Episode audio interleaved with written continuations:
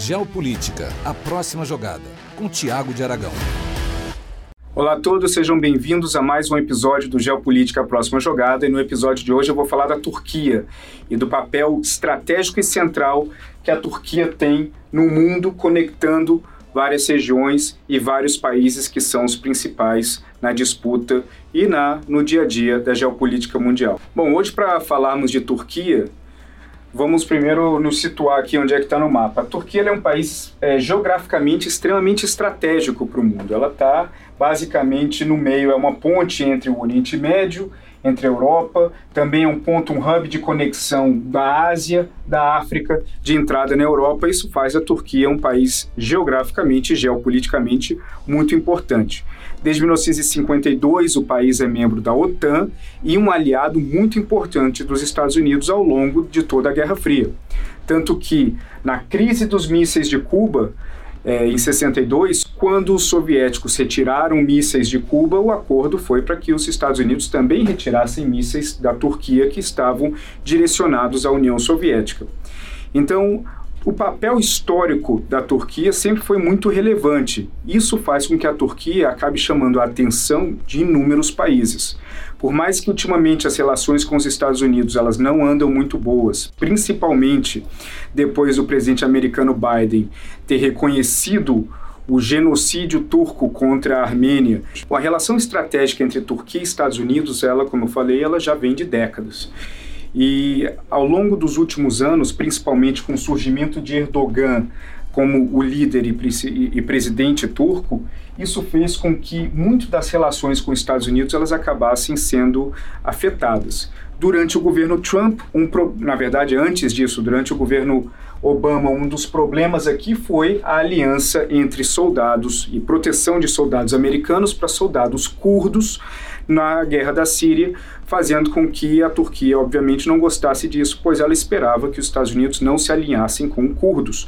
Curdos vivem no leste da, da Turquia e defendem o, um Estado próprio, independência, e isso há muito tempo é um problema para a Turquia, onde a Turquia, inclusive, os qualifica como terroristas. Quando nós temos Rússia e Estados Unidos na Síria aliados com os curdos, naturalmente isso empurra a Turquia para uma relação de desconforto com eles. Com os Estados Unidos ainda pior, porque ao longo dos últimos 60 anos essa parceria sempre foi muito sólida no campo é, militar, não só por conta da OTAN e da Guerra Fria, mas também por conta de, de todo o interesse estratégico que os Estados Unidos tinha nessa região e também do interesse turco em, em, em ter uma, uma aliança importante com os Estados Unidos.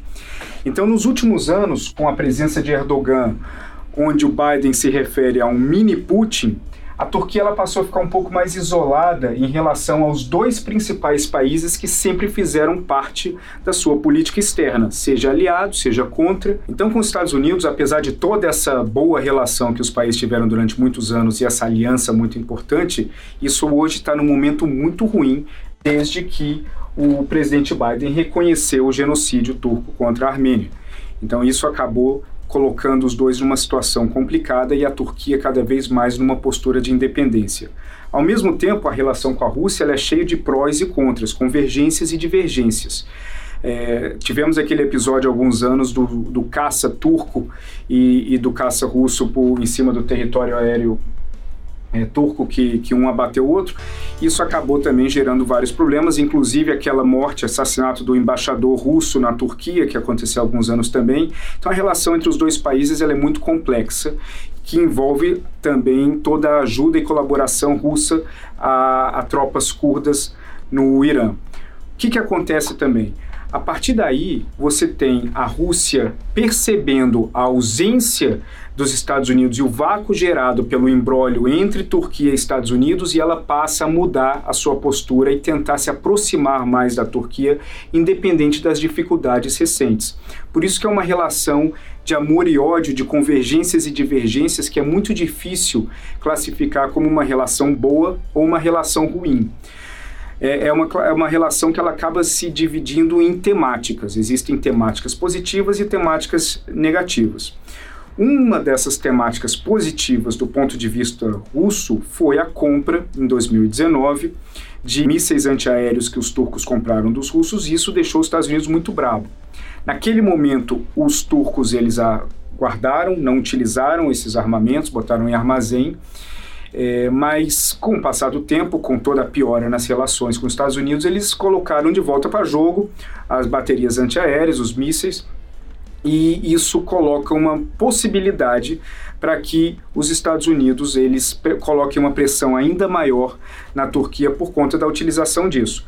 Ao mesmo tempo, isso deixou a Rússia muito feliz. Então, a relação entre Rússia e Turquia ela começou a melhorar no âmbito de várias colaborações militares. Os russos recentemente eles estão tentando com a Turquia gerar algum tipo de colaboração no campo da inteligência. Naturalmente isso é de grande interesse para a Rússia, porque a Turquia está na OTAN. E para a Turquia isso é um ponto muito, muito perigoso, porque a partir do momento que ela é tentada a se alinhar cada vez mais em termos de, de cooperação com a Rússia, isso coloca a Turquia numa situação complicada com a OTAN e também com os Estados Unidos. O ponto crucial aí seria que caso a Turquia e a Rússia gerassem algum tipo de colaboração na área de inteligência, isso seria considerado no-go, um ponto horrível para a relação entre Turquia e OTAN, Turquia e União Europeia e Turquia e Estados Unidos. Já a relação entre Turquia e Europa é uma relação também que tem altos e baixos. Hoje, o grande protetor turco na comunicação entre Turquia e União Europeia é a Alemanha. A Alemanha faz um papel importante de mediação da narrativa da Turquia e do posicionamento político da Turquia diplomático também, com principalmente dois países. O primeiro é a França, onde o Erdogan e o Macron eles trocaram muitas acusações e várias provocações entre eles, principalmente ligado à questão da imigração, onde um fluxo muito grande de imigração passa pela Turquia para ingressar na Europa, e isso levou ao Macron ter uma postura cada vez mais forte com Erdogan, que não deixou barato e respondeu. O outro ponto é um ponto mais histórico e mais claro também, que é a relação e rivalidade entre Turquia e Grécia. A Grécia dificilmente vai ter uma postura amigável em relação à Turquia, fez um lobby muito pesado para impedir a entrada da Turquia na União Europeia, e isso é natural, dada a relação entre os dois países. O último ponto de embate entre Turquia e Grécia se deu em relação à situação do Chipre.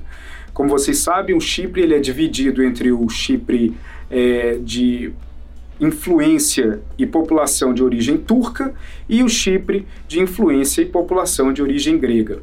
Segundo a, a Turquia começou a trabalhar diplomaticamente em relação ao Chipre, a ideia deles era de, da criação de dois estados, ou seja, o Chipre do Norte e o Chipre do Sul, onde um seria turco e completamente independente, o outro grego independente também, no qual os gregos cipriotas eles rejeitaram essa ideia e isso aumentou ainda mais mais um ponto de embate entre turcos e gregos.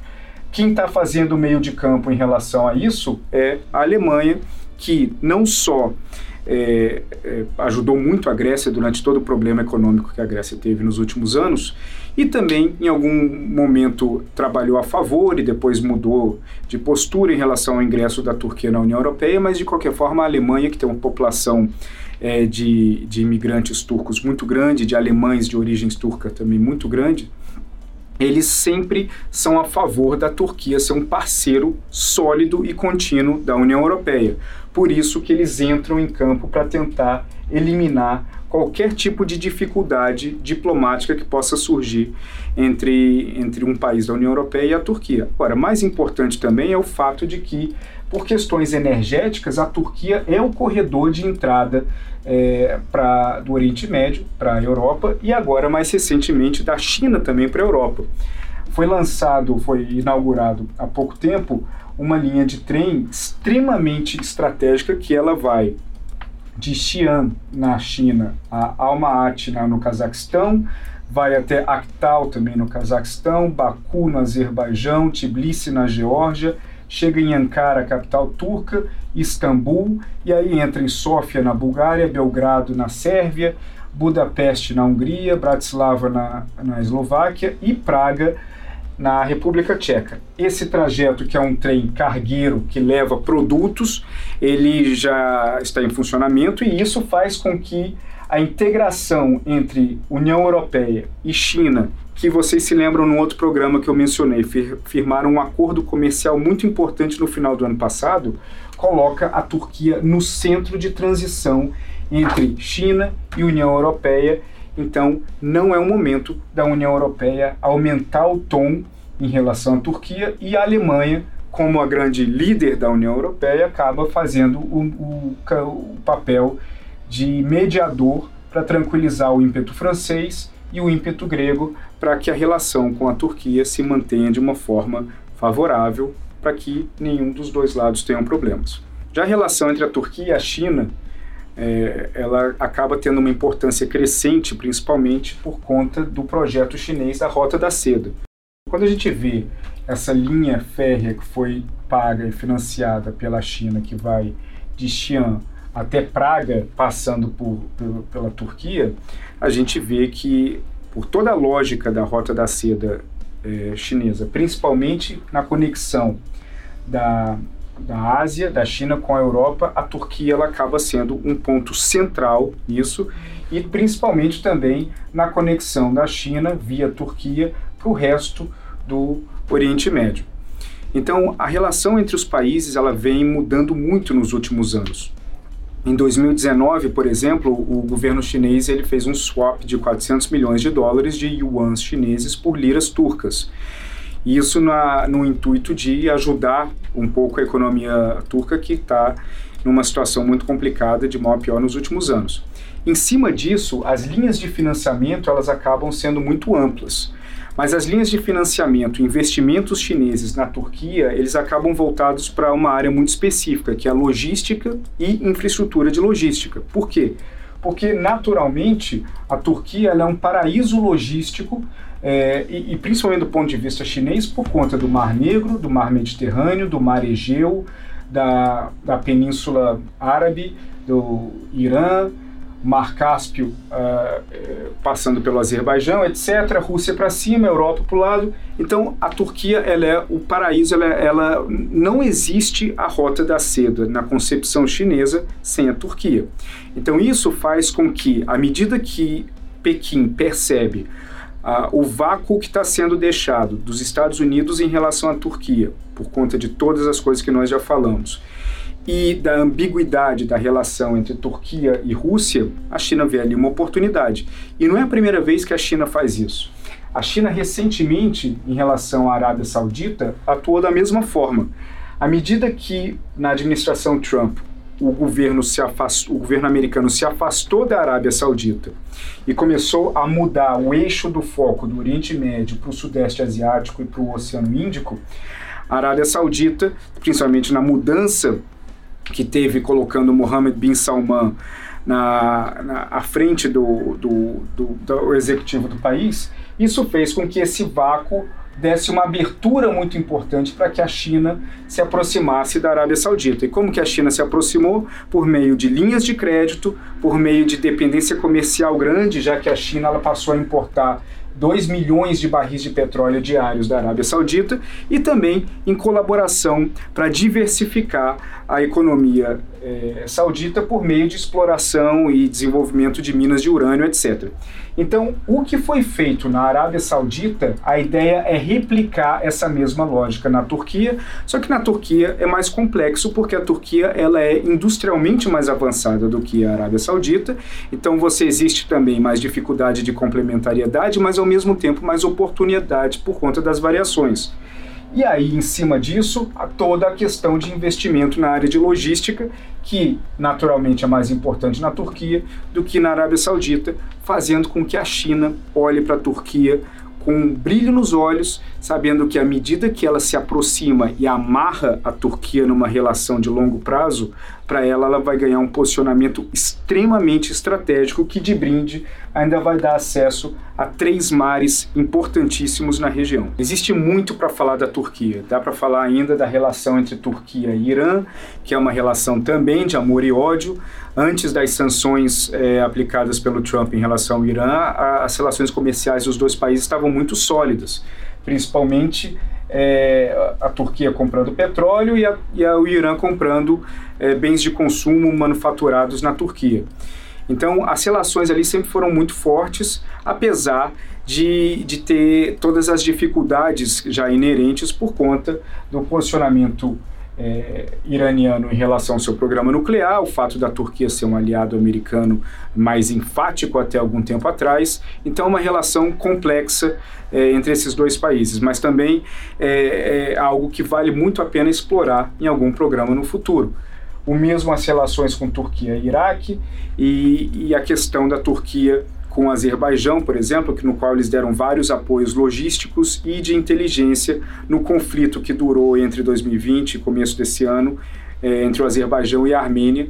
Lembrando que a Armênia é um país é, rival importante da Turquia por conta de tudo aquilo que é, aconteceu na Primeira Guerra Mundial do genocídio turco em relação aos armenos, no qual é, a Turquia nega veementemente que se trata de um genocídio, apesar deles não negarem que sim se tratou de algo extremamente agressivo e a questão de interpretação da palavra acaba sendo algo que a Turquia luta muito para que os países não digam e não tratem o que ocorreu como um genocídio.